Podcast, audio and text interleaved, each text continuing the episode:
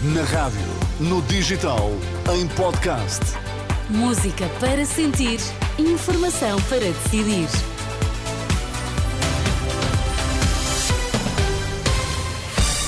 Hora de ouvirmos as notícias. Bom dia, Vítor Mesquita. O que é que temos nos destaques? Bom dia, Teresa. Há médicos que não estão a receber atualizações salariais acordadas com o governo. Paulo Portas vai estar na convenção da AD. Vamos lá às notícias com o Vítor Mesquita na Renascença.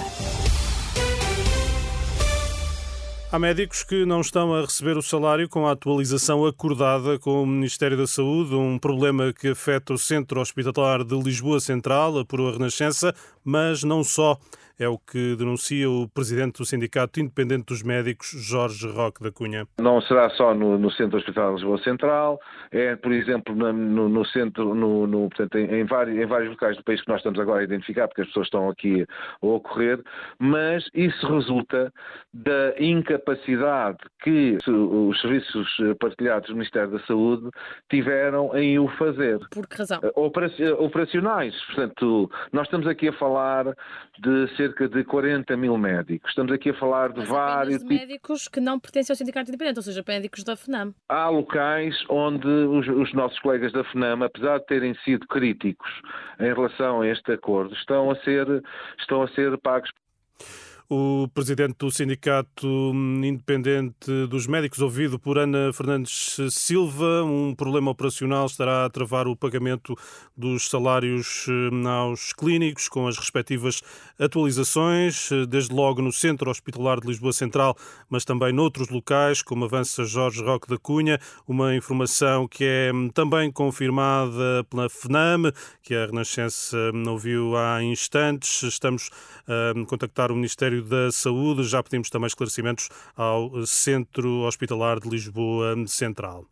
O presidente do Conselho de Administração do Grupo Global Média promete fazer tudo para recuperar a empresa. Marco Galinha garante respostas para breve. Declarações esta manhã à Rádio TSF sobre o pedido de demissão de dois administradores, Filipe Nascimento e Paulo Lima de Carvalho. O responsável promete ainda para hoje um, comunicado. Garante que, juntamente com os sócios antigos, irá fazer tudo para recuperar a empresa que detém marcas como o Jornal de Notícias, Diário de Notícias, eh, TSF, O Jogo, entre outros um sinal positivo, na opinião de Augusto Correia, representante dos trabalhadores. Creio que é um sinal de que os acionistas vão, vão tomar as rédeas deste processo, vão agir e vão fazer alguma coisa e, e, vão no, e vai no sentido certo, é um sinal, na, na nossa opinião, positivo, porque a viabilidade do, do, dos títulos do, do Global Media Group acho que está assegurada pela qualidade que têm os títulos, pela qualidade dos jornalistas e dos trabalhadores que têm.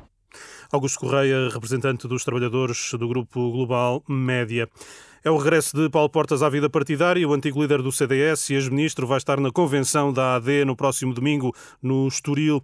O encontro vai reunir vários cabeças de lista independentes ao longo de todo o dia.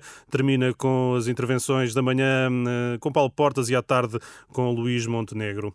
As empresas petrolíferas admitem um possível aumento dos combustíveis na próxima semana. É o resultado de uma tendência de subida da cotação dos produtos refinados nos mercados internacionais.